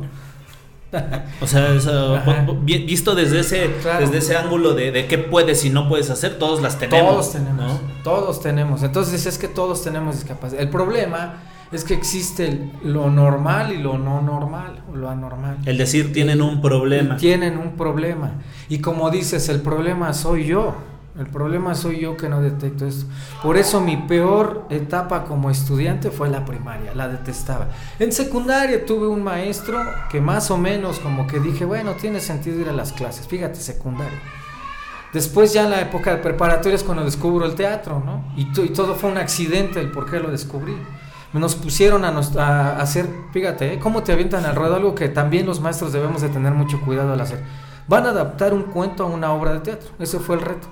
Pero además yo me preguntaba, a mí no, a mí me gusta la guitarra, por eso cuando te conocí vi tocando guitarra, dije, ah, cabrón, este, me voy a acercar, ¿no? Porque pues siempre fue mi trauma, nunca fui Sí. guitarrista y cuando lo de- cualquiera que toca la lira voy y me acerco, o sea, admiro eso, Sí. algo que no pude hacer, pero en ese sentido nos ponen a hacer y yo le dije a la maestra, pues díganos cómo, o sea, me avienta al ruedo, pero cómo, cómo se hace, ¿no? O sea, cuáles son los medio nos explicó. Entonces llegó el momento donde mis compas en la prepa hicimos este, este ejercicio y en una azotea nos reunimos a montar, a adaptar un cuento de Juan Rulfo que se llama No oyes ladrar a los perros. Y, este, y yo hice la adaptación, puse diálogos y todo, pero lo hice improvisando. Si tú me das una hoja en blanco a escribir una obra de teatro, no me sale. Necesito a- a entrenarla, estar haciéndola. Como, como ir viendo cómo se va desarrollando. Ajá, improvisar y ir, irla, irla Este, descubriendo. este proceso tú le llamas este creación colectiva. Sí, ajá, creación colectiva, o sea, o, o cuando lo hago de manera individual necesito que alguien esté, ¿no? O sea, Sí, sí, sí, sí. mira, voy a improvisar, ve- me graban y voy armando. Es, el- es esta onda de ir, ¿cómo, cómo le llaman? De ir este, rebotando las ideas, ¿no? Sí, de ir sí, sí. aventándole y, y viendo cómo, Así cómo es. funciona. Entonces, este, ese día mis compas les da pánico escénico, no llegan a la función y la maestra me dice, vas a reprobar, van a reprobar, porque vale la mitad de la calificación. Y digo, no, pues no quiero reprobar, ¿no? Este, siempre fui muy de la idea de, de- de no me dejo. ¿no? Y también como futbolero era eso el barrio, no me dejo, no me dejo. El Y era- fútbol de veras. Y eras competitivo, Sí, claro. De, de- de que aquí se deja la pinche piel, el sudor en, las, en la cancha, ¿no? La playera, ¿no? La camiseta, ¿no? Cosas así. Todo que le digo, no, ni madre, no, ahorita dame chance. Y me salí del salón cinco minutos, llevaba yo un tronco para como escenografía, un sombrero y ya era todo. Y que digo, no, pues que lo empiezo a hacer solo. Pues el cuento lo empecé a narrar, pero ya empecé a meter gestualidad y, y neta que yo no sabía que podía hacer eso. Y entonces la maestra se quedó así y me dice, oye, cabrón, este, ¿haces teatro? No, es más, no sabía que esta madre existe. En serio, de ese tamaño. Y hoy a los niños hay que ofrecerles el arte. Entonces, este, eh, así fue, un pretexto, una detonación de ideas, fue ahí. Y entonces ahora nosotros que tenemos esta cierta sensibilidad y que se les ofrecen estos espacios, de entrada entender la inclusión, entender la empatía, entender qué hacer ahora que regresemos, que el reto es esto, ¿no? De, de crear un ambiente donde los contenidos son importantes, pero también importa cómo ir reconstruyendo el ser nuevamente, ¿no? Claro. Y que el maestro esté reconstruyéndose permanentemente. Este, cambia completamente. Estamos, estamos ya en el tiempo, Sí. tenemos que ir cerrando. Fíjate que se nos quedaron muchas cosas pendientes, ¿no? De todo lo que veníamos Ajá. planeando hablar, nos faltan varias. yo creo que tendría forzosamente que reinvitarte Claro. eh, en, en un futuro. Eh, eh, también, pues la gente que le guste o no le guste esta conversación, escríbanos, ¿no? Que nos digan, eh, ya, ya llevas dos mentadas, yo creo, espero por lo menos llevarme una. Este, y, y- y que podamos con- con- continuar con, este, con estos temas. Yo no quiero que esta plática se termine sin que me platiques acerca de los cuatro ejes que, que- que consideras tú importantes, relevantes en tu práctica, que me venías platicando, ¿no? Entre Sí. ellos está la estética, eh, lo espiritual, si no me Eh, equivoco, ah, es afectivo. lo afectivo. ¿cierto? La estética, La comunicativa y por último el amor. ok. Eh, estos cuatro ejes, eh, ¿qué objetivo tienen desde tu visión? Mi visión, y justo es la utilización del teatro en educación, tienen eh, la oportunidad de desarrollar la autonomía del aprendizaje por un lado, pero por otro lado la crítica, ¿no? o sea, convertir a una persona crítica de, de lo que ocurre a su alrededor, Claro. tener un punto de vista o una, una- un comentario o una, una idea respecto a lo que ocurre. Y pues los niños son, son unas esponjas para eso. Claro, eh, me, me gustaría tal vez tocar punto por punto, eh, eh, empezando, vamos a dejar al, al final los que considero más, más relevantes. ¿no? Eh, pero me gustaría que empezáramos por lo afectivo. Pues este, emociones, somos un ser de emociones, nada de que las emociones son extrínsecas e intrínsecas, son solo emociones, Son solo impulsos, son solo percepciones del mundo y como, como todo ser vivo, eh, el, eh, ¿cómo podríamos? El estímulo me mueve. Entonces, esta dimensión es importante, emociones. Se, se trata, Eh, se trata de, de- de verlas, de reconocerlas y estimularlas Estimularlas, así es. a través del teatro aplicado en el, en el aula. En el aula. Ok. Ajá. Eh, después eh, venía lo... Me hacen falta... eh, La com- estética, esa es de los últimos Ajá. y el, y el amor. me hace falta uno. La comunicativa. La comunicativa. Ok, eh, quiero entender que habla de expresión. Sí. E- Esto me ha costado a mi trabajo, eh, porque de repente yo llego como que, óndale, vamos a expresarnos y di si no te gusta esto, si odias a tu abuelito, lo que quieras, pero dilo, exprésate. ¿Cómo haces tú, eh, tal vez ya en la práctica, para, para lograr que los alumnos se sientan en confianza? Tal vez de abrir estas, este, estas situaciones que de repente se guardan bastante. Con la escritura creativa, este, con ponerles casos, un una, una gran variedad de casos, y en el que en el uno de esos se deben de sentir identificados sin que sea el caso particular del niño. ¿no? Este, no sé, aquí con lo que hablabas, por ejemplo, del caso de la niña, ¿no? O, eh, de- de- yo tenía el caso de una alumna que, por ejemplo, no que cada que veía llegar a su papá se metía debajo de la cama, porque ya sabía que, que iba a haber, llegaba pedo el papá y iba a haber una bronca ahí, ¿no? Entonces pones un conjunto de casos que tienen que ver con la vida de los niños. Aquí el docente es muy sensible, muy perceptible a lo que realmente medio interpreta lo que está ocurriendo, los pones y entonces tú les ofreces herramientas de escritura creativa como el, narrar anécdotas, pero que sean con personajes de fantasía, cambiar los contextos a los cuentos y ya ellos empiezan a meter sus realidades, ¿no? Entonces eso me refiero a lo comunicativo, esta capacidad que tienen de expresar su, su propio mundo o el mundo que les provocó, ¿no? Puede ser un cuento que les haya llamado la atención y lo meten a su contexto. ¿no? Yo, yo soy ferviente, cre- eh, ferviente creyente, suena Ujú. como raro, ¿no?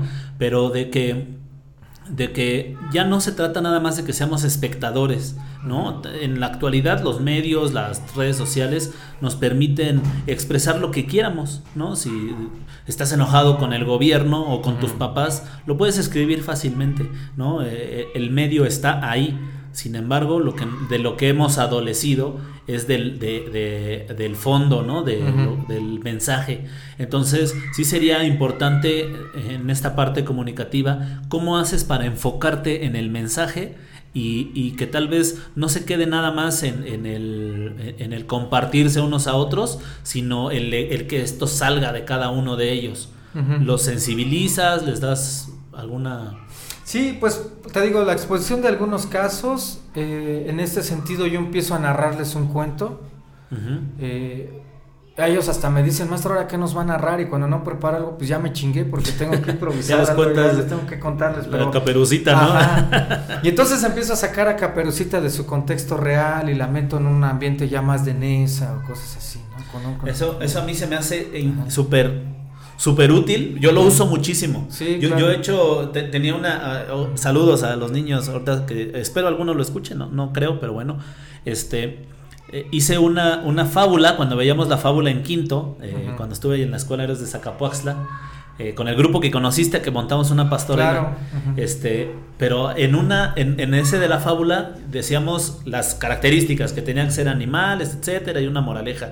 Y entonces cuando yo estaba ejemplificando cómo hacer la fábula, los animales eran, eran los niños. Entonces decía yo, por ejemplo, si había, yo ya sabía que había uno que siempre se le olvidaba la goma. Entonces decía yo, ay, ahí venía el gatito y como siempre se le olvidaba la goma, nunca tenía la... Y entonces ellos decían, ah, está hablando de él. No, no, no, no, no, no estoy hablando de él, ¿no? Entonces, de ese modo, claro. hubo niños uh -huh. que, eh, una niña me acuerdo mucho, que no hizo la misma, pero se trataba de lo mismo. Y en su, en su versión, el maestro Osito este, era, era, dice que de repente era bien buena onda, pero de repente los regañaba, pero de repente, ¿no? Entonces, de ese, de ese modo le di a tal vez a la niña el canal, ¿no? Pero ella expuso su fondo y su punto de vista sobre el Pues eso es la dimensión comunicativa que yo, bueno, que no, que no creo que sea como la neta del planeta, pues, pero que yo lo, que yo pienso que es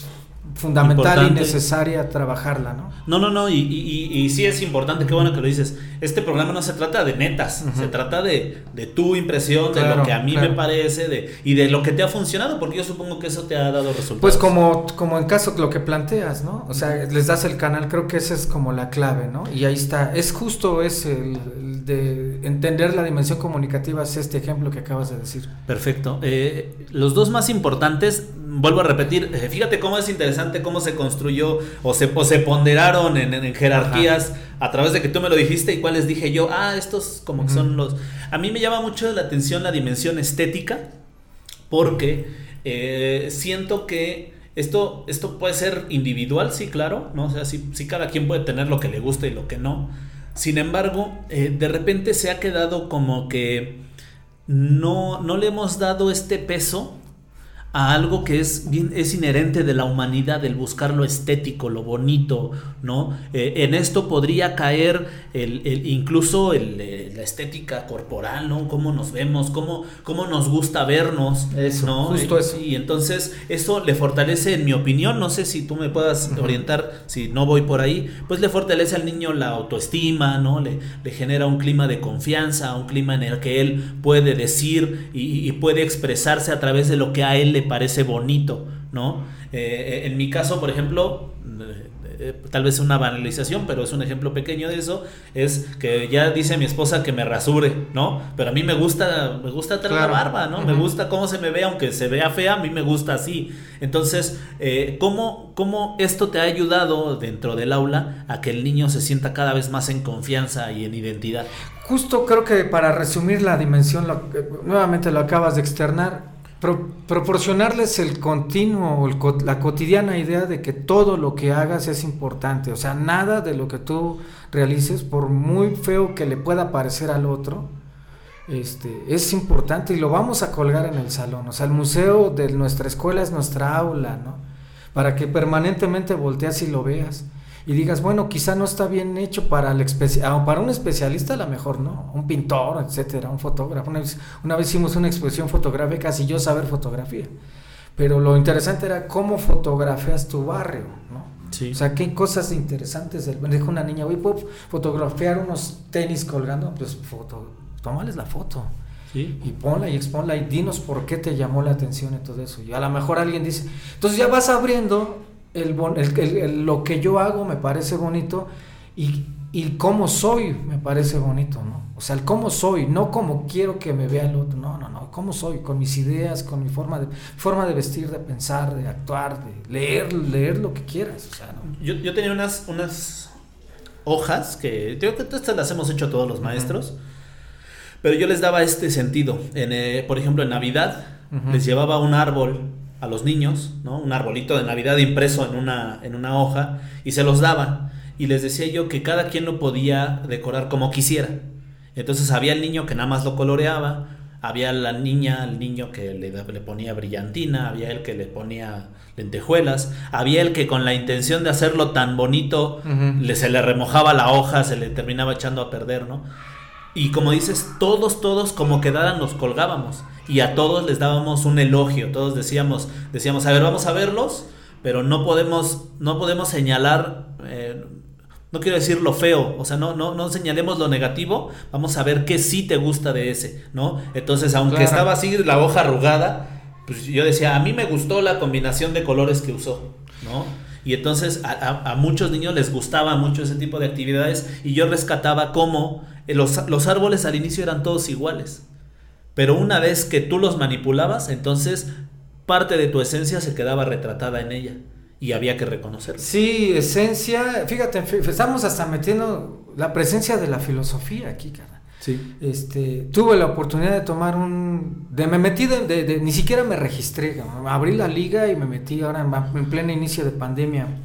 Me invitaron a un curso de, filosofía para niños y todo esto que tú estás diciendo es lo que nos decían, o sea, la esencia está en lo que hace la persona, no lo que tú quieres que hagan, ¿no? Dice, en este caso, si eres maestro, evalúas lo bello, ¿no? lo, bien hecho. ¿Y qué pasa con lo que no está bien logrado en términos de aprendizajes esperados, etcétera? Pues lo vas a, vas a guiar a esta persona para que eso que hizo no lo sienta como que está mal hecho, sino que por aquí podemos mejorarle, ¿no?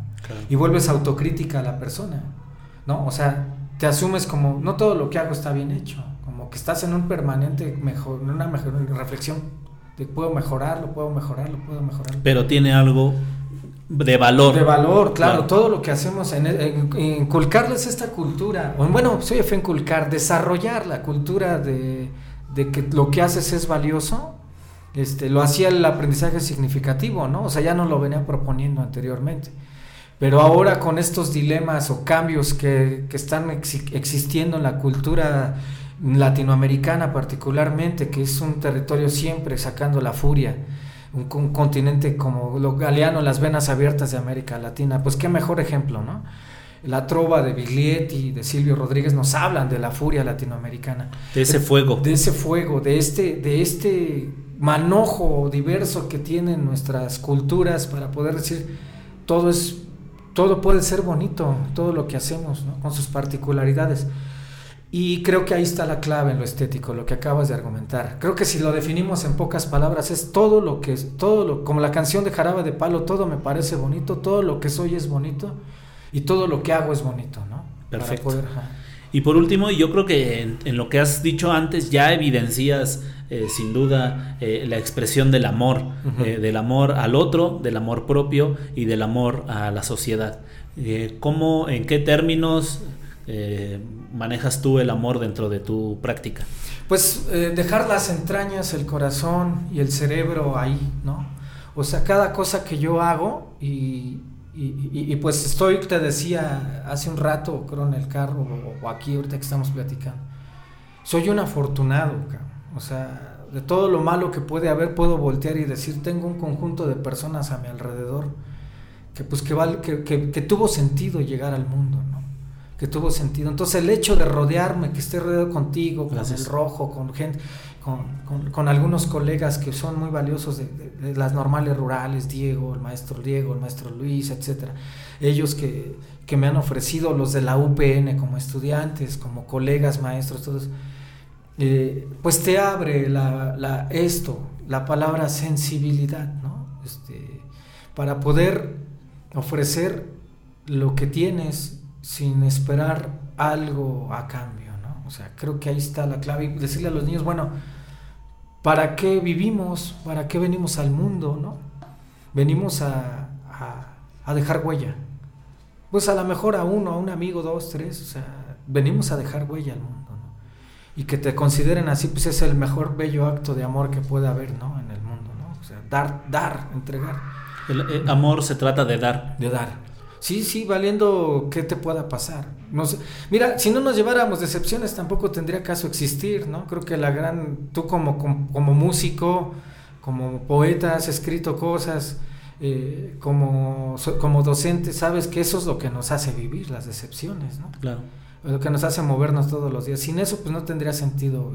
Quien le teme a fracasar o a, estar decepcionado, le teme a amar, porque de lo contrario, ¿cómo aprendes a darle al otro? Incluso, incluso a mí me hace mucho clic eso que dices de las decepciones, porque eh, eh, en, cómo las abordas también te lleva a mejorar toda la vida, ¿no? Claro. Ok, esto, este programa, vamos a poner un ejemplo, este programa no está saliendo como yo quiero, bueno, pues entonces tengo que ver qué me hace falta para que el próximo sea cada vez se acerque más al ideal que estoy buscando, ¿no? Sin embargo, de repente, y esto ya está al margen del, comentario del amor, de repente nos hemos quedado con la cultura del mínimo esfuerzo y no queremos cambiarlo.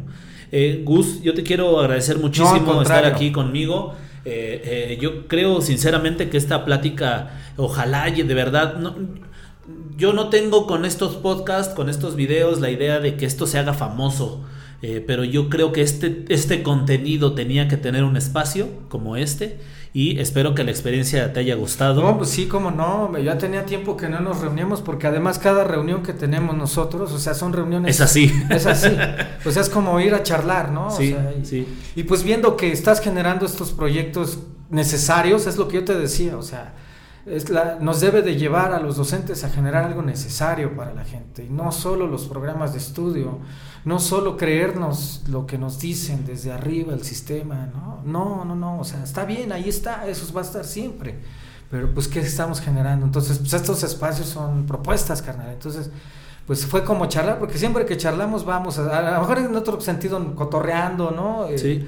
pero siempre viendo la idea de acariciando el hígado, ¿no? este, siempre viendo la idea de pues de camaradas, ¿no? De, de, sí, pues eh, de que tú eres tú y soy yo y este es Ituriel, este es Gustavo y con sus particularidades nos encontramos en los momentos en los que nos tenemos que encontrar para charlar y cotorrear. Claro.